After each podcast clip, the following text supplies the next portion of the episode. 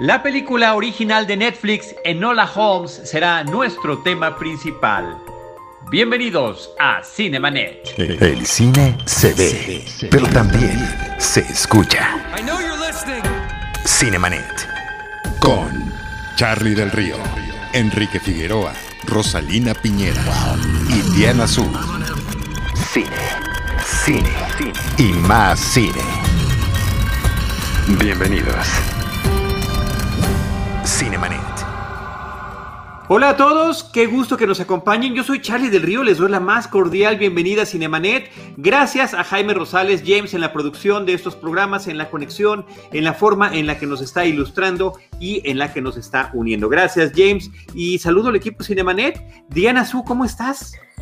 Qué gusto, Charlie. Buenas, buenas noches, o buenos días, o buenas tardes, ¿no? Porque luego esto se puede ver en cualquier momento del día. Así que ahí está el saludo ad hoc.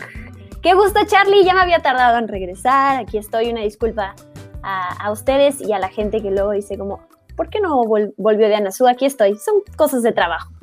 Ninguna disculpa, el tema es que has andado muy ocupada y la verdad que Diana Su, muchísimas felicidades por todo lo que estás llevando, eh, ampliando cada vez más lo que estás haciendo, todo lo que haces con It's Spoiler Time, eh, tu podcast de, de Disney, eh, estos programas especiales que estás haciendo también en video, por ejemplo, el más reciente que tienes, dímelo, dímelo, se me fue el nombre, el de la serie de HBO.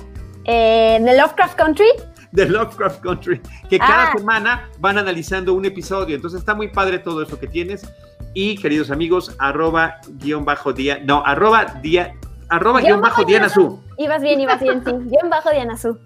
Ahí está el link para que le entren a todo eso que estás haciendo. Así que muchas felicidades y qué gusto que estés con nosotros hoy para hablar de esta película original de Netflix. Así es. Con mucho gusto, Charlie. Muchísimas gracias. También por acá está Rosalina Piñera. ¿Cómo estás, Rosalina? Feliz y encantada de estar aquí en otra emisión de Cinemanet. ¿eh? Qué gusto verlos y invitamos a todos que nos acompañen para la película de la cual vamos a conversar hoy, a compartir opiniones.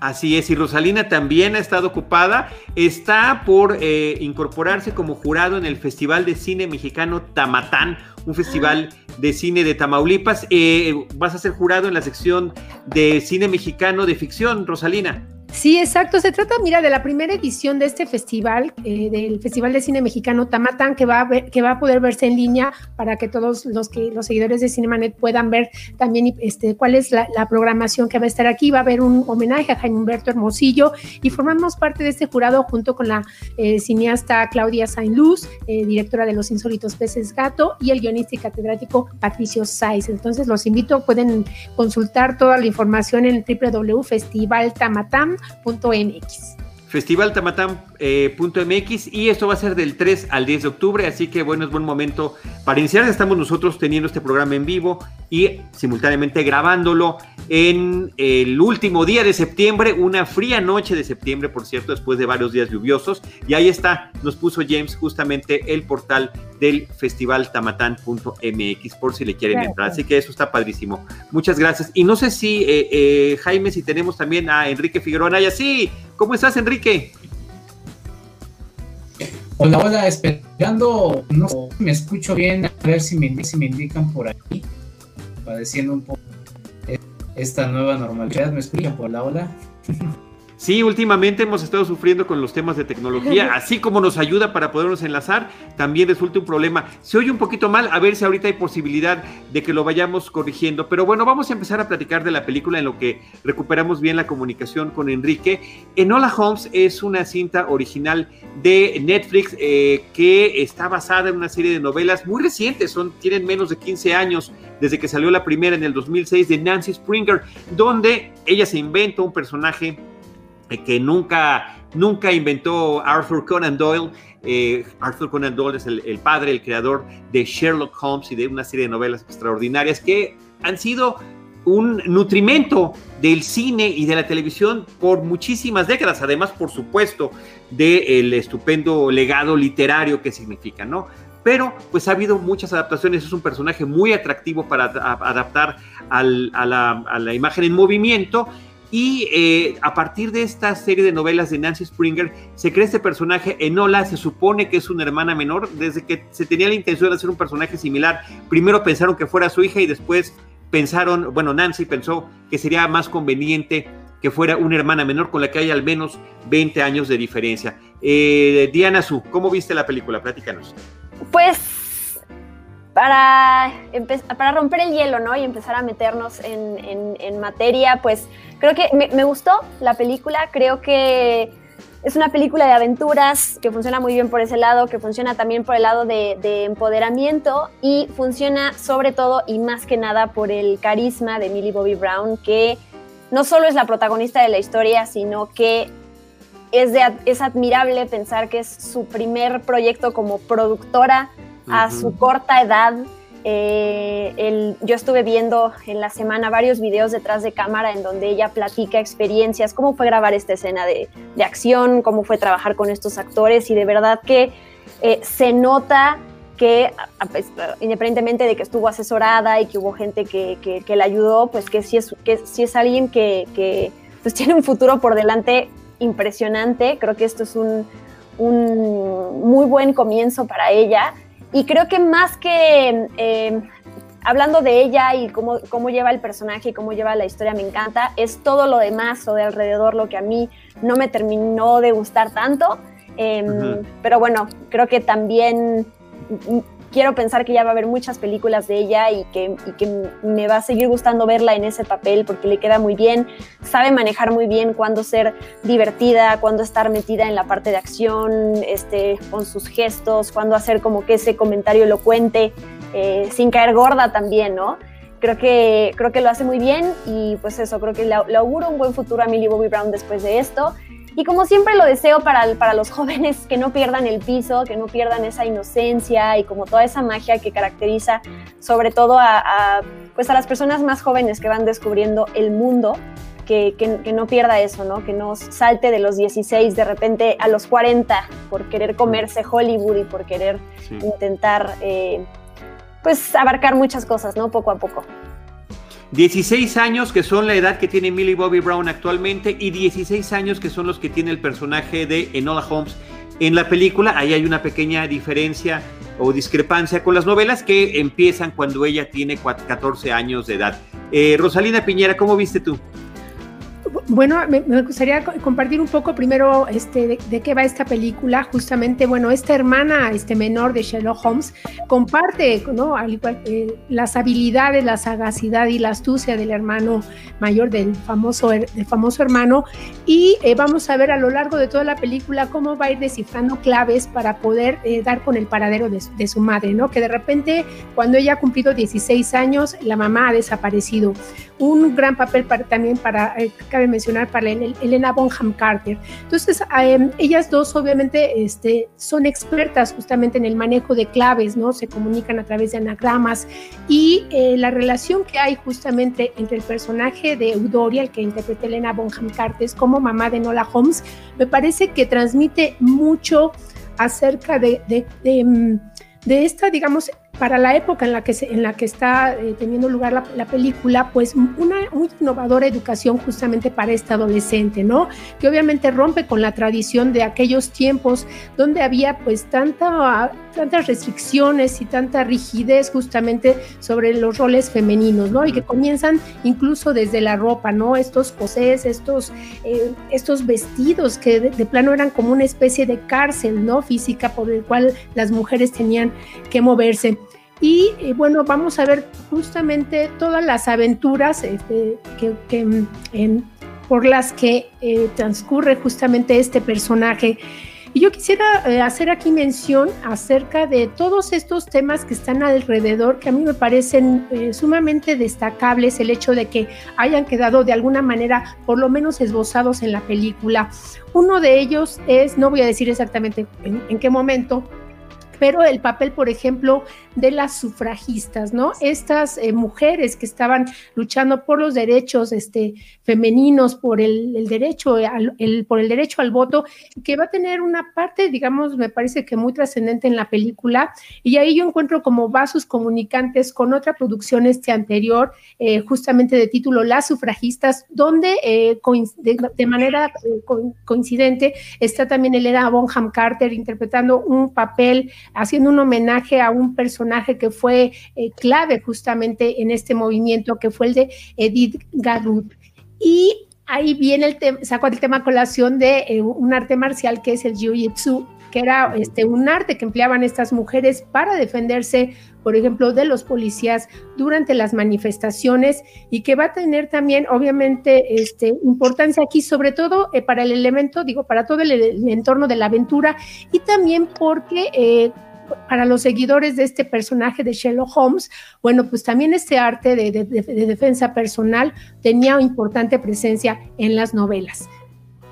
Les... No, y me parece que están muy buenos esos datos. Muchísimas gracias. Rosalina, Enrique Figueroa Naya, ¿cuáles son tus impresiones eh, de la película? Saludos a todos. Eh, un gusto estar aquí otra vez compartiendo Cinemanet con toda la, la, Liga de la Justicia completa. eh, pues una película entretenida, ¿no? O sea, una película entretenida que va, yo siento, dirigida a un público juvenil, uh -huh. pero ya clavando un poco clavándome un poquito en detalles, quizá ya, ya le encuentro ahí algunas, algunas cosas que no, no me latieron tanto, pero bueno, la veo como un producto de, de entretenimiento, como algo para pasar un fin de semana bien. Y, y aquí voy un poco con esto porque, no sé, la sentí como una película de Disney. Y yo sé que aquí me encuentro con dos grandes fanáticos de... cuidado con lo que dices, cuidado, Enrique. Me refiero a lo superficial de, del tratamiento Ajá. de eh, sí siento que es una película que como que quiere meter algunos elementos ahí este un poco más profundos y demás, pero inclusive viéndola como, como un producto que, que aspira a ese mercado, hay que pensar que también es un lanzamiento de Netflix que se, se presenta en el marco de, de la presencia ya en, gran parte del mundo de Disney Plus, eh, se, se toma una, una franquicia, en este caso una película basada en una, en una serie de libros eh, que están eh, de los que se basa esta película, pero que nacen de una franquicia pues súper famosa como, como lo es Sherlock Holmes, o no sé si llamarle franquicia porque finalmente es un personaje que ya, ya tiene más de, de 100 años presente en nuestra historia, pero sí esta idea de tomar algo, algo conocido, darle una vuelta, eh, una vuelta ahí como un poco, sí, insisto, un poco superficial, pero bueno, como una película de entretenimiento está, está bien, funciona, ya igual ahorita me clavo en algunos detalles, pero, pero está bien, o sea, está bien y sí creo que es para un público juvenil, pues me acordé mucho de las aventuras del joven Indiana Jones, eh, y okay. me remitió a, a Indiana Jones, ¿no? Pero bueno, sobre todo esta serie que era justamente eso, una serie dirigida a un público más juvenil, eh, que, quizá podría luego interesarse o ya le gustaban las aventuras de, de Indiana Jones, pero me recordó un poco, un poco eso. Creo que es una muy buena referencia esta que das porque justamente fue eh, una versión televisiva que hubo del personaje de Indiana Jones, eh, una versión además con un personaje mucho más joven que lo vimos en diferentes edades interpretado por diferentes actores. A mí lo que me recordó y que de alguna manera está, está vinculado también con esto que mencionas fue una película de mediados de los 80 que se llamaba El joven Sherlock Holmes. Eh, y el misterio de la pirámide. Young Sherlock Holmes era una película de Barry Levinson que tenía como director y con un guion de Chris Columbus, ¿no? Dos eh, re realizadores cinematográficos que tuvieron durante esa época muchísima, muchísima actividad. Y que además, ahí está la foto de James, está en todo, es impresionante la velocidad con la que nos encuentra las imágenes. Y que tenía además como un detalle curioso, eh, había unas escenas de alucinaciones que sufrían algunos personajes por, un, por un, eh, una droga que les, que les ponían y los efectos especiales eran de los primeros digitales que se estaban eh, practicando en el cine, así que también era una película que estaba experimentando con, con todo esto. Sí, Enrique. Lucasfilm, por cierto, o sea, para hacer todavía más este, la, la liga, ¿no? Este, esta, esta secuencia de, de este vitral que toma, que toma vida es una película que gusta y que termina siendo un antecedente también de los efectos visuales de Terminator y demás, o sea, es un poco Totalmente. el camino que se fue recorriendo, pero sí, sí, sí, también bueno. Totalmente, totalmente. Y efectivamente, eh, cuidado cuando dices eh, que te podría recordar una película de, de, Disney, porque a nosotros nos parece una buena noticia, siendo que tú lo quisiste decir como una, como una cosa no positiva, pero efectivamente muy en especial a Diana Su y a un servidor, eh, ciertamente nos parece que es algo bueno. Siento que algo más iba a decir Enrique. ¿Algo más que ibas a comentar, Enrique? No, no, no quiero lanzar una bomba, ya un poco más vida.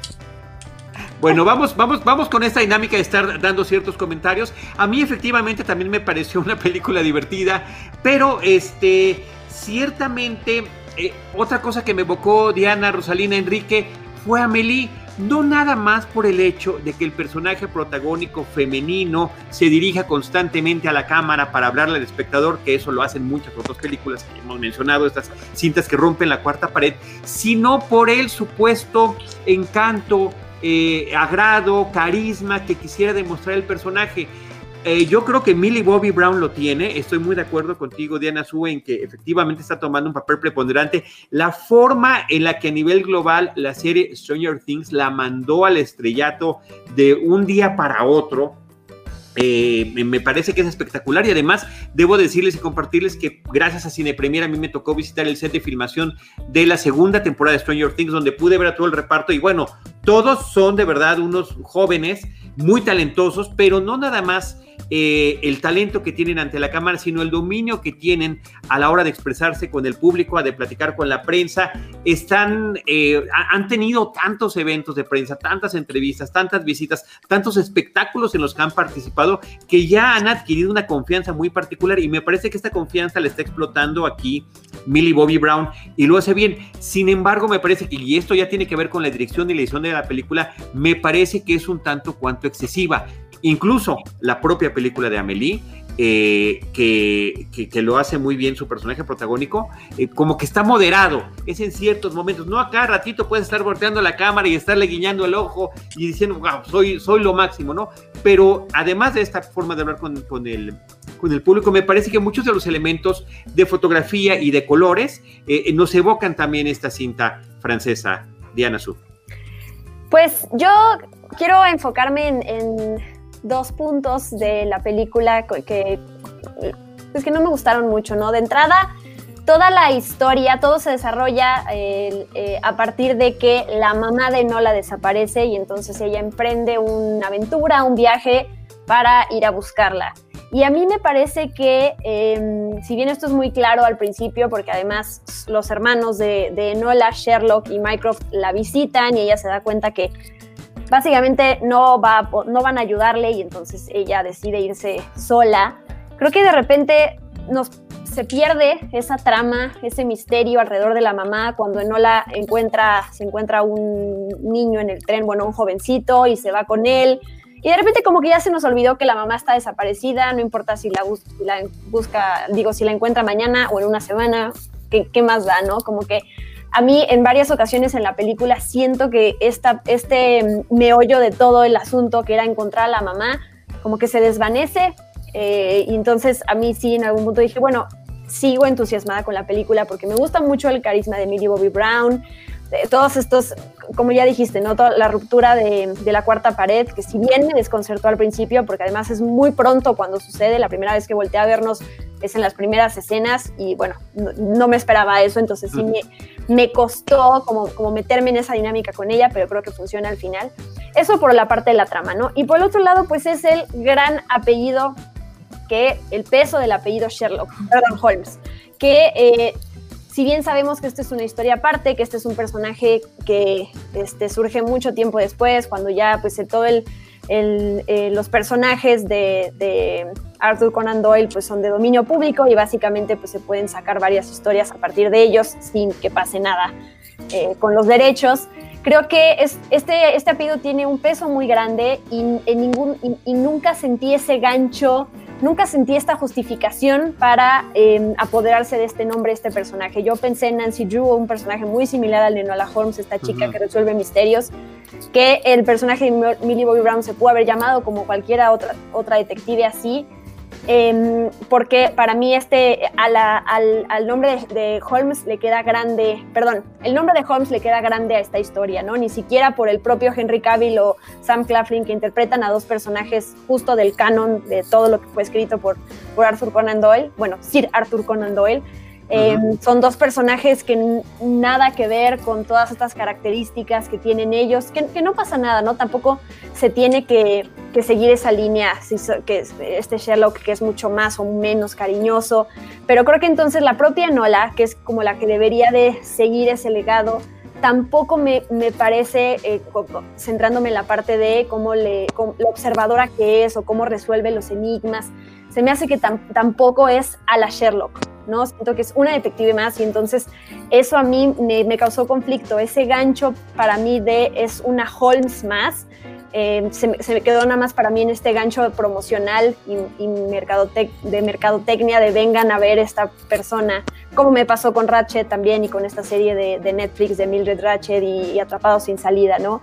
Eh, ok, estás eh, tienes un peso muy grande eh, eh, en, tu poder, ¿qué vas a hacer con eso? Y a mí en ese sentido no se justifica em, que, pues que sea una, una, Holmes. Y voy, no, no quiero que, que, no estoy culpando a Millie Bobby Brown, es más como culpa de, de, de, todo este universo que la rodea y en donde está metida, que pudo haber sido otra cosa, no se justifica el uso. Y ya.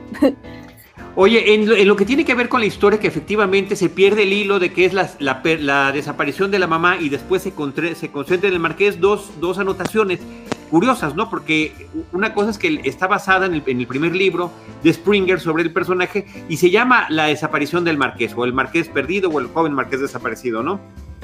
Y el mismo personaje dice, sí, te, tendré que poner a un lado lo de mi mamá porque parece que esto es más importante, ¿no? Eh, podría estar en peligro este joven con el que ella se encontró. Así que bueno, por ahí una justificación en torno a eso. Y la otra parte, eh, creo que lo que más se rescata de, de, los Holmes en esta historia, pues es el, la época en la que viven.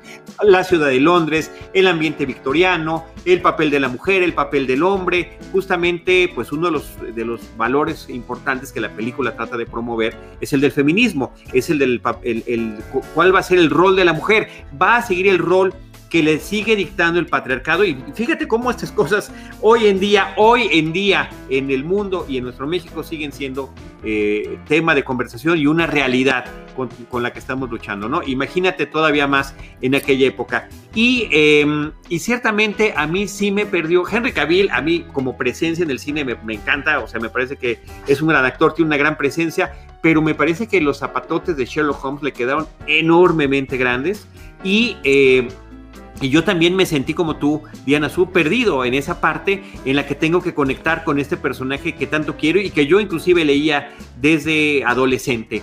Eh, sobre todo una escena que me parece que me parece una bofetada brutal a todos los que gozamos de las historias de Holmes, a ver qué te parece Rosalina y Enrique, eh, cuando ella los está esperando en la estación del tren y los dos Holmes que son extra Mycroft ¿no? y Sherlock que son extraordinariamente inteligentes pasan esquivándola sin siquiera notar que es su hermana, independientemente de que no la hayan reconocido por los años que han pasado o porque no le tengan importancia, pero tan solo por sus dotes de deducción la, debieron, debieron haber sabido quién era tan solo al verla por la distancia. Esa escena para mí fue de verdad que una bofetada terrible. Rosalina, ¿tú qué opinas de todo esto? Pues estoy, estoy de acuerdo con ustedes que por un lado, bueno, esta película está dirigida obviamente a un público adolescente y especialmente, bueno, este, a, las chicas, ¿no? Eh, eh, pero creo que, bueno, si por alguna, de, de, alguna manera se enaltece el personaje de Nola Holmes, por otro lado creo que el de Sherlock no queda muy bien parado, ¿no? creo que Henry Cavill es todo lo opuesto a la manera en que los relatos nos, han dibujado a este personaje, a este gran detective, ¿no? Que es este delgado, este que con nariz aguileña, este de barbilla pronunciada, que desconfía de las mujeres, experto en anatomía. Y, realmente creo que eh, Henry Cavill tiene, tiene mucha presencia, pero no es para este personaje, porque no demuestra este, la capacidad de deducción a la cual, bueno, estamos habituados, o, cabría, como dice, de repente tiene a la hermana enfrente y no la reconoce, y ocurre en, otras secuencias a lo largo de la película. Incluso, pero creo, creo, que lo que sí se marca es un poco la postura de los dos hermanos con, con justamente con Enola, ¿no? Como de, de, despreocupación. Por un lado tiene a este Mycroft, ¿no? que está intentando que ella siga con esta educación tradicional en un internado de señoritas donde aprenda a bordar, donde aprenda todas estas tareas que son consideradas útiles, este, que se convierta como en una dama casamentera, en fin. Y por otro lado, pues hay una indiferencia del personaje de Shellon con la aventura y el peligro en el que está justamente el personaje de Nola. ¿no? Eh, me parece que en este sentido, yo también eh, destacaría de, esta película eh, la dirección de Harry Bradbury, ¿no? Como director este de serie, de capítulos de series como Friaba, como Killing Eve, donde los personajes femeninos también, bueno, son los protagonistas y son también perfiles, este, pues atípicos, obviamente que, que, rompen un poco como este rol tradicional, este femenino que yo, yo destacaría y como lo vamos a ver justo en, en Hola Holmes. Y otra que yo le encuentro más parecido a este otro personaje, el de Anne Widan y ¿no? Justamente como en esta chica que, bueno, contra lo establecido, es una chica que le interesa la lectura, que le interesa cultivarse, que tiene una mamá que la ha preparado justamente no solo en el aspecto físico para poder defenderse, sino también en el desarrollo intelectual, ¿no? De saber pensar, de, saber deducir, de, de saber también este, moverse y tener em, el coraje y la valentía pues de aventurarse, porque justamente en este entorno realmente vamos a ver este personaje que atraviesa situaciones muy arriesgadas, que incluso ponen en peligro su vida. Sí, eh, sí, Anne Wiranip, qué, qué, maravilla de serie. Ojalá que otro día podamos platicar de ella. Me encanta esta serie, serie canadiense que estás mencionando. Y nada más quisiera, antes de pasarle la palabra a Enrique, quisiera devolvérsela también a Diana Su. Nada más, eh, por si quieres agregar algo, Diana, sobre Harry Bradbeer, es el director de esta película. Entiendo que es su ópera prima, que él ha estado trabajando en una serie de, en una serie de series televisivas británicas, pero muy en particular en Fleabag, que es una de las que tú nos recomendaste en este espacio de Cinemanet. Es cierto. Eh, sí, es cierto, yo hice un podcast para hablar de esa serie, eh, que digo, a grandes rasgos sobre el, el empoderamiento femenino y, pues la visibilidad de ciertos temas. En este caso, digo, una es una jovencita de 16 y, y Flickback pues ya es un unos años un poquito más grande. Pero bueno, creo que creo que no, para mí justo no tiene el mismo tono y, ni siquiera te darías cuenta que es el, director que está detrás de Fleabag o que está detrás de Nola Holmes. Para, para mí creo que no, no se notaría, ¿no? Creo que yo no lo noté. No sé si tú viste como algún sello distintivo más allá de este personaje empoderado, mujer, Em, no, no, las diferencias además con las épocas son enormes, pero en el fondo pues finalmente sí está esa parte en torno al, al eh, empoderamiento femenino, al rol de la mujer en la sociedad y cómo tiene que estar constantemente luchando para poder eh, eh, pues sobresalir. Ahí estaba además una, una, imagen muy curiosa que encontró Jaime Rosales, donde está haciendo la mezcla entre el personaje de Fliga, sí, está muy, está, está un poco perturbador inclusive. Sí, creo que yo más que, más que añadir sobre, sobre el director, yo difiero de su opinión sobre Henry Cavill. A mí no me ha convencido en ninguno, bueno, no voy a decir ninguno, tampoco es que me conozca su filmografía completa y, porque voy a, voy a eh, hablar sobre algo que no sé, pero bueno, en sus papeles más reconocidos, Superman, en este de The Witcher, eh, híjole, yo no me he creído ningún papel de Henry Cavill. En Misión Imposible, en Misión Imposible, Diana Su. Sí, uno más, uno más. Yo, creo que em, no quiero decir que no tenga talento, ¿no? No quiero tampoco meterme con, con, y atacarlo. Creo que para mí es una persona con la que yo, yo sigo viendo a Henry Cavill ahí, que o está vestido de Superman o tiene pelo blanco o tiene un, traje sastre, ¿sabes? O sea, a mí me, falta, y no digo que no lo vaya a lograr, un papel en donde yo deje de ver al actor y vea al personaje, que para mí no lo, para mí no lo ha logrado. De acuerdo. Enrique Figueroa. Dígole, ya me dejaron al final después de tantos comentarios que nos retoma, retoma con calma. Yo sé que tú tomas notas, así que aquí estamos para escucharte. no, y, de hecho quería irme muy positivo, pero ya que lanzaron los elementos negativos ahorita los, los remarco, pero bueno, sí, sí voy a mencionar dos que, me parecieron interesantes, aunque también un poco presentados en esta superficialidad de la que ahorita voy a, ahondar un poquito más, pero por ejemplo se parece la, la mención a Mary Wollstonecraft, quien es una de las pioneras en el, en el, en el feminismo y quien además resulta un personaje muy interesante hasta del siglo, del siglo XVIII porque no se le conoce mucho, eh, sí fue una de las pioneras en el tema del feminismo eh, en Europa. Y también resulta muy interesante porque pues, ya llegando ahí, como, es, un personaje interesante porque uno podría relacionarla inmediatamente con su, con su hija, que es nada más y nada menos que Mary Shelley, la creadora de Frankenstein, pero, pero no, o sea, como que tiene una personalidad tan fuerte y tuvo una labor tan importante dentro dentro de su, de su quehacer histórico que, que, se le recuerda más por este asunto. Lo digo porque luego ya ven cómo son eh, la, la, historia y cómo son luego los el recuerdo histórico de la mamá de, la esposa de o, o demás.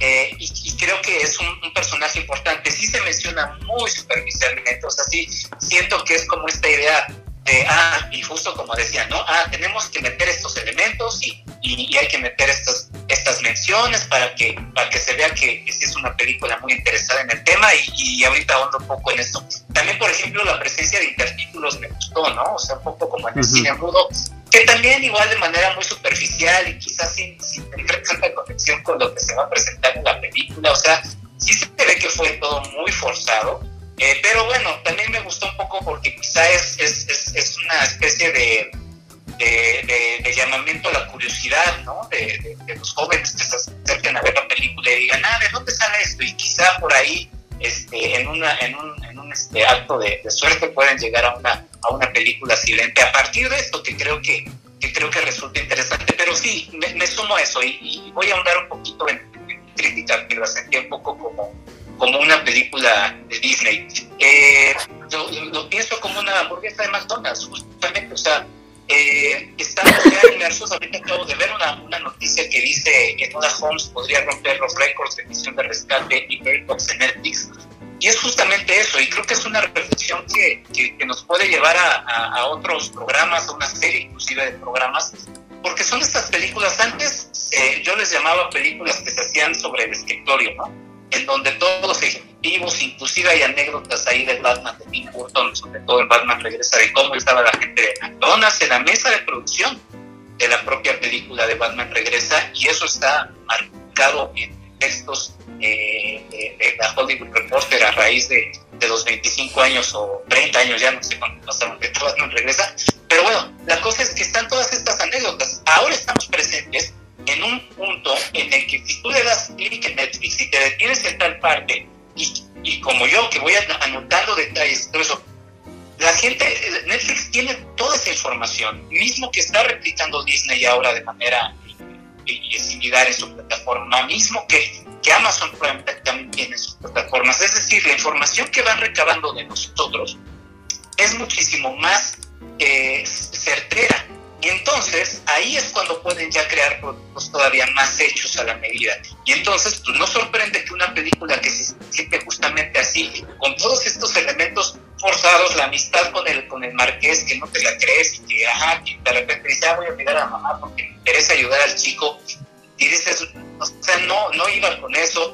Esta situación, y por eso fui otra vez a la Disney, de, ah, ok, ya compramos Star Wars, ok, vamos a meter estos elementos a la licuadora y esto es lo que les gusta y entonces empoderamiento y va, va, va y ya sacamos esta trilogía que no tiene ni pies ni cabeza y lo mismo se siente ahora con esta con esta versión de Holmes. Ah, necesitamos el apellido de Holmes, es una de detective y, o sea, todo se siente muy forzado y muy hecho a la medida, pero termina funcionando. Pero ya viéndolo en el conjunto pierde mucho sentido, o sea, sí se siente un producto vacío un producto que termina siendo muy superficial, ¿no? Y, y, y, y, y sí Charlie, por ejemplo, este asunto de, de, de, de, del acercamiento histórico, pero inclusive en el póster que lanzaron de la serie de Nona Holmes, tuvieron el descuido de poner un edificio que eh, eh, se abrió en 2001.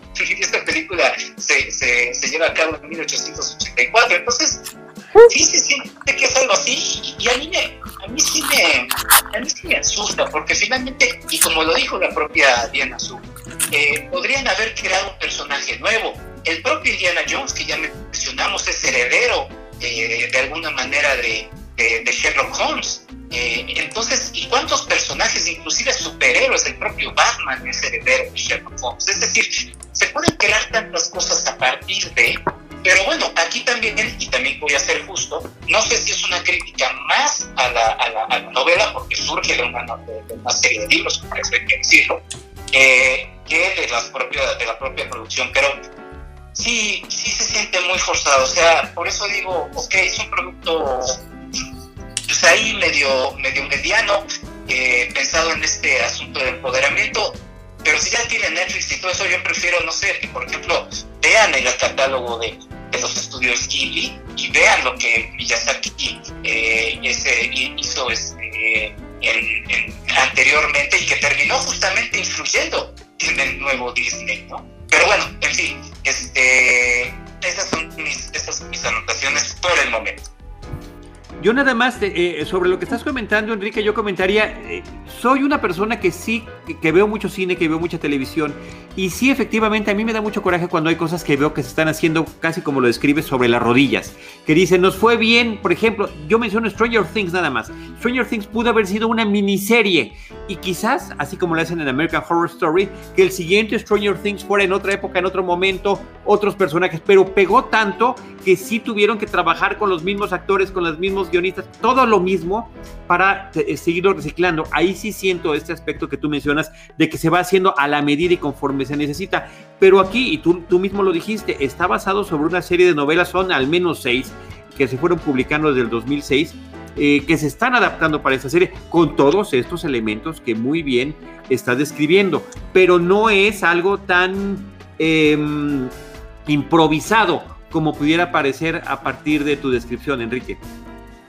Sí, aunque habría que leer los libros. Yo estoy hablando igual sin haber leído los libros. No sé si hay, en la película hay algún elemento que, que, que, sí salió un poquito sobre estos análisis de, y de todas maneras con los números que están presentes ahorita de, de cómo le está yendo la película, me inclino a pensar en eso. Habría que leer los libros y ya de ahí hacer una...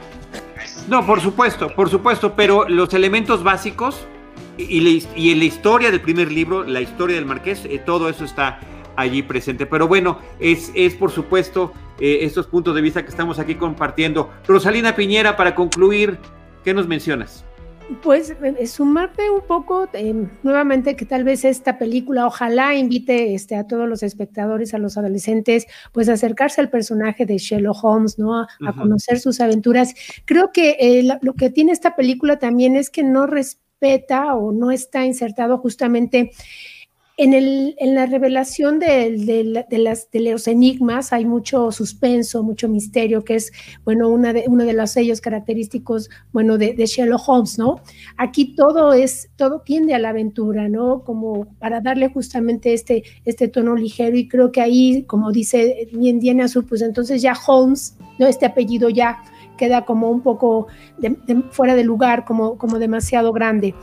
Y... Eh, también, como, como decía este Enrique, bueno, esta, incluso esta relación que tiene eh, Enola con el personaje del marqués, ¿no?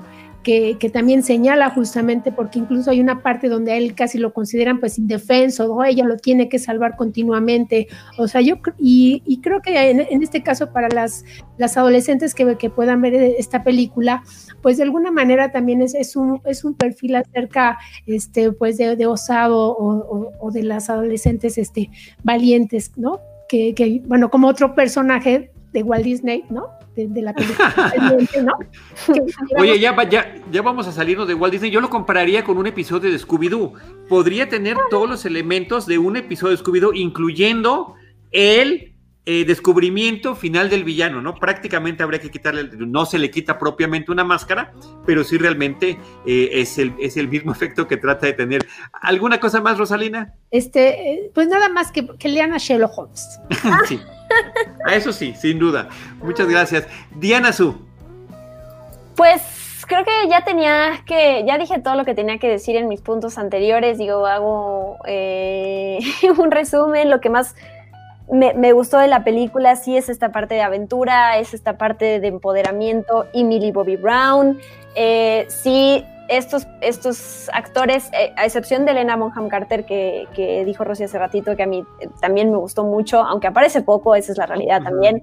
Eh, no me gusta, no me gusta Henry Cavill, no me gusta Sam Claflin. Me gusta esa, esta parte como de, como, como de un poco de despreocupación por ella, que, va más, va, va más eh, por el tipo de personajes y de, personalidades que ellos tienen.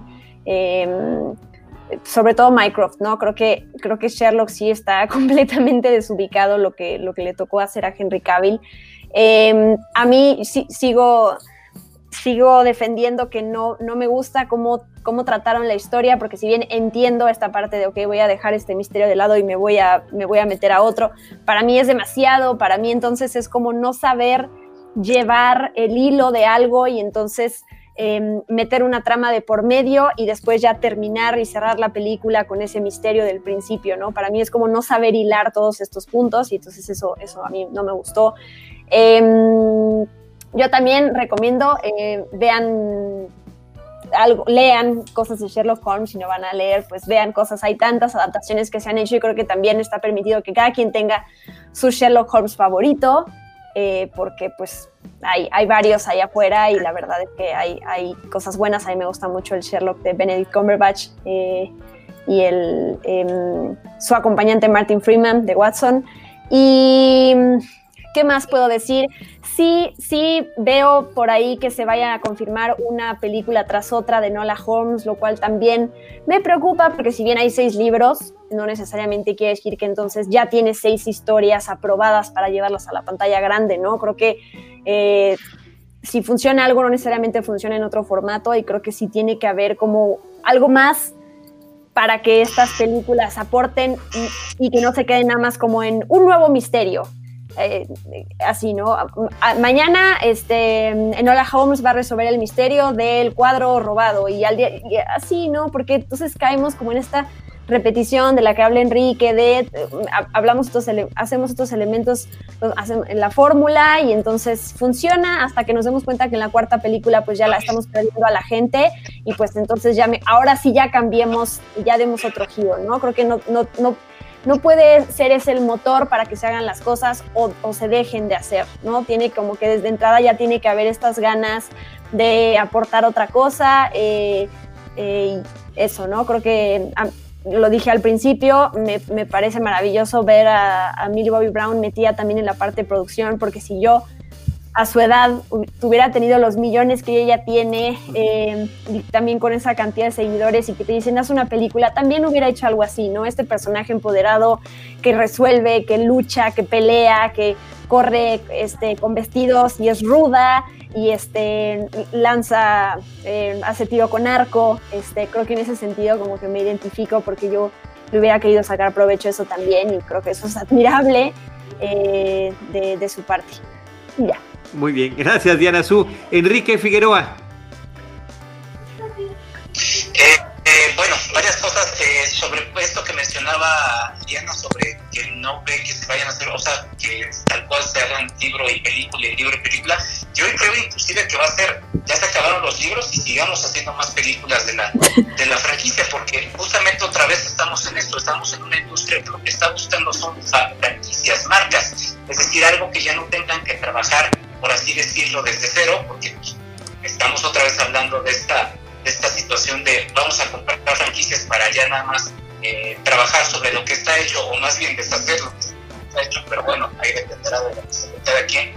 Y, este, y, justamente en esto que, por cierto, si hay una demanda de la familia de, la, de Arthur Conan Doyle, porque uno de los más, eh, uno de los últimos libros de Conan Doyle no pasó ese periodo de 95 años en que más o menos quedan libres los derechos.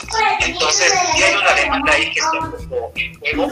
Eh, no he visto muy bien el tema, pero y se me hizo raro porque digo, bueno, más bien la demanda de haber hecho con los libros, pero igual y sabían que iba a ser. No sé, pero bueno, las cosas que demanda ahí de quienes tienen este, eh, ¿cómo decirlo?, el apoderamiento legal a la de Conaldo y tiene una demanda ahí al respecto, pero además también se te hace muy interesante porque dices, ah, qué listos estos, estos personajes, ¿no? Porque un personaje libre como Sherlock Holmes lo vamos a hacer esta nueva personaje, ¿no? Y entonces ya tenemos los derechos sobre este nuevo personaje que está basado en un apellido eh, conocida. Entonces, bueno, son, son, muchos, son muchos detalles, pero eh, sí, igual también la recomendación es que, es que vayan a, leer a Sherlock Holmes. Por cierto, es una lectura muy entretenida, de verdad que es muy entretenida eh, como lectura Sherlock Holmes. Y pues nada más esto también que, que, mencionaron, que me quedé por ahí, este, Fleabag, cuando la, la platicó Diana, y, y, la verdad es que no le entro mucho a las series, no porque no me gusten, sino porque de repente no, no hay tanto tiempo y pues uno dedica tiempo a que va viendo que te puede tener más interés, pero me metí a ver Fleabag y justamente como bien dice también Diana y Charlie, eh, no se ve la mano del director, de hecho, hasta la protagonista, esta protagonista de Fleabag es mucho más, eh, ¿cómo decirlo? Tiene muchas más tablas como actriz que la protagonista de Nola Hams, que no digo que sea mala, pero sí se ve que también entró en esta ecuación de, ah, es la, eh, personaje que vaya a llegar o que nos va a llevar a los fans de, esta serie y entonces vamos a meterla. Entonces todo, todo se siente muy forzado, todo se siente muy falso. Y a mí, a mí sí, la verdad es que eh, es un tema que, que, me pone mucho a reflexionar cómo a raíz de que algo como lo de Disney actual es muy exitoso, ya bueno, ¿no? Pero, pero es muy exitoso, vende mucho, mucho, entonces como que todos dicen, ah, vamos a seguir esa fórmula. Y eso termina sacando otras cosas que podrían ser más interesantes. Veamos nada más en los últimos 10, 20 años cuáles son las películas más taquilleras. Son franquicias. Vemos muy pocas historias originales. Entonces, pues el dinero es el que manda y el dinero es el que va a seguir eh, provocando este tipo de, de, productos que está bien, es una hamburguesa de McDonald's. Yo de repente me he hecho una cada vez tanto tiempo pero otra cosa más rica, me la he hecho. Creo que últimamente ya cada vez te echas menos, pero. Y lo cual además celebramos, estimado Enrique. Muy bien, pues muchas gracias. Rosalina Piñera, eres muy amable. Arroba Rospinera para que la puedan seguir. Diana Su, arroba guion bajo Diana Su. Ahora sí lo dije bien. Y Enrique, Enrique Figueroa, arroba Enriquef86. Les agradezco mucho a todo este equipo Cinemanet y qué gusto habernos podido reunir los cuatro, los cinco también contando a Jaime Rosales que está en el tema de producción. y ya saben todos ustedes que nosotros, los cuatro, los tres, los dos o cualquiera de estos miembros del equipo Cinemanet, los estaremos esperando en nuestro próximo episodio con cine, cine y más cine. Esto fue Cinemanet.